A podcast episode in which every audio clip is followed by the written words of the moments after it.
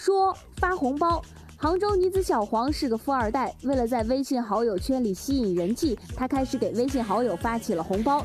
最开始是一个月发五千，最多的时候竟然一个月发了三万。小黄说，不发红包呢，人气就会下降，这会令她十分难受。心理医生表示，在社交平台上越忙活的人，越容易招惹抑郁症。两个字来形容啊，就就是有病呗，对吧？一个月发红包发三万，对于这种败家的这个女子，我只想说一句话：你微信号多少？咱俩加个好友呗啊！说什么不发红包人气就会下降？你应该是担心自己发了自拍没人点赞吧？啊，这是病得治啊！赶紧放下你的手机，对吧？多出去走一走，多一些面对面的沟通和交流，交一些真正的朋友、知心的朋友，比如说。像全主尾生我这样的啊，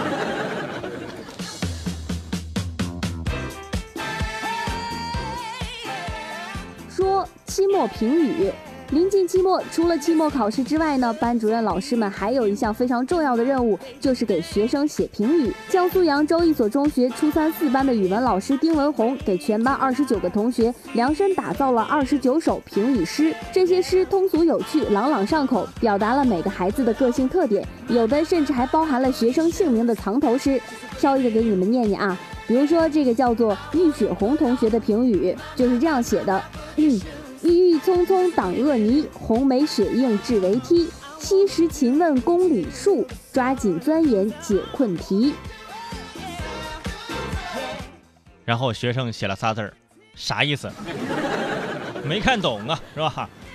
为你写诗，为你静止，为你做不可能的事，是吧？这就现实版的为你写诗。圈中我呢，我曾经也是一位爱好写诗歌的文艺小青年啊。不信吧？不信，给你们现场作诗一首啊！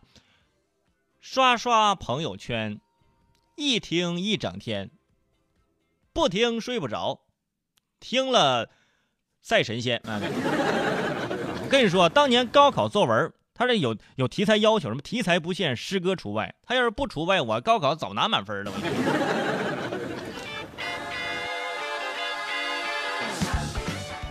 说最窄校门。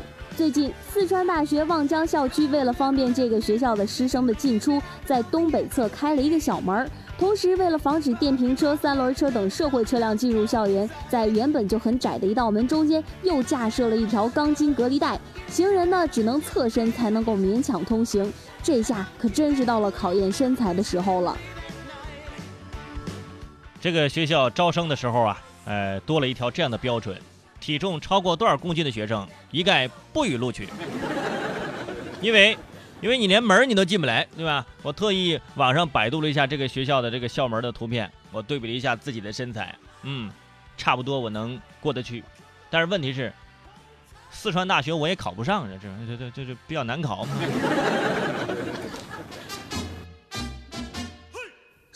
自习室座位票。对于很多高校的学生们来说，图书馆自习室的座位往往是一座难求。本来就不多的座位，有时候还被有一些同学长期占用。五号早上六点多钟，杭州电子科技大学自习室就开始清场了，重新发票拿号码。自习的位置呢是五百二十八个，上千人排队，场面那可比春运火车票还要火爆。领票结束之后呢，很多没有拿到座位票的同学要通过人脉回收座位票，也有同学在朋友圈里抛售一张座位票。一百元到五百元不等。黄牛惊现大学校园，是人性的缺失还是道德的沦丧？欢迎走进今天的我们圈主快评啊！啊，开玩笑啊！一张自习室座位这个票居然能卖到一百元到五百元不等。我上大学的时候，我怎么就没发现这商机呢？有些人就纳闷了：现在大学里找个自习室位置这么难吗？我跟你讲，那是真难。我曾经啊，在上大学的时候，考这英语六级之前，我为了去自习室去复习，我早上六点钟起床去占座，结果座是占到了，但是因为起得太早，就在自习室给睡着了啊，眼睛一闭一睁，一上午就就过去了就。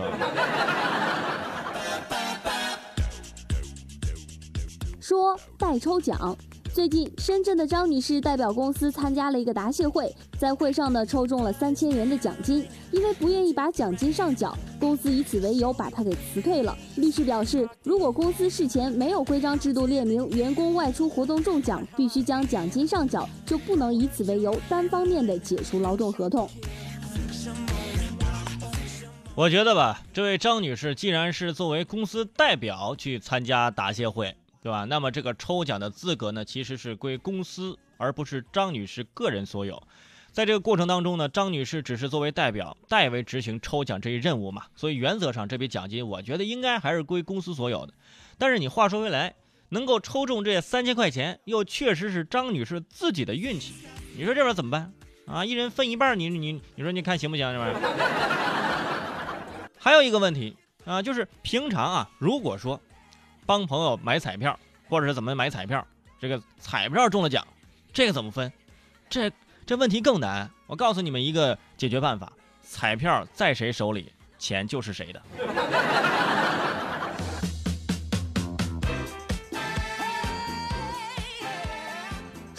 手机依赖症。美国坦普尔大学对多名在校的大学生的手机使用习惯以及个性特征展开了调查，结果发现，参试者平均每天查看手机八十五次，上网或者使用各种 APP 的时间长达五个小时，这相当于每天清醒时间的三分之一。另外，频繁看手机参试者在个性特征的测试当中，表现出了更多容易冲动的倾向，也更缺乏耐心。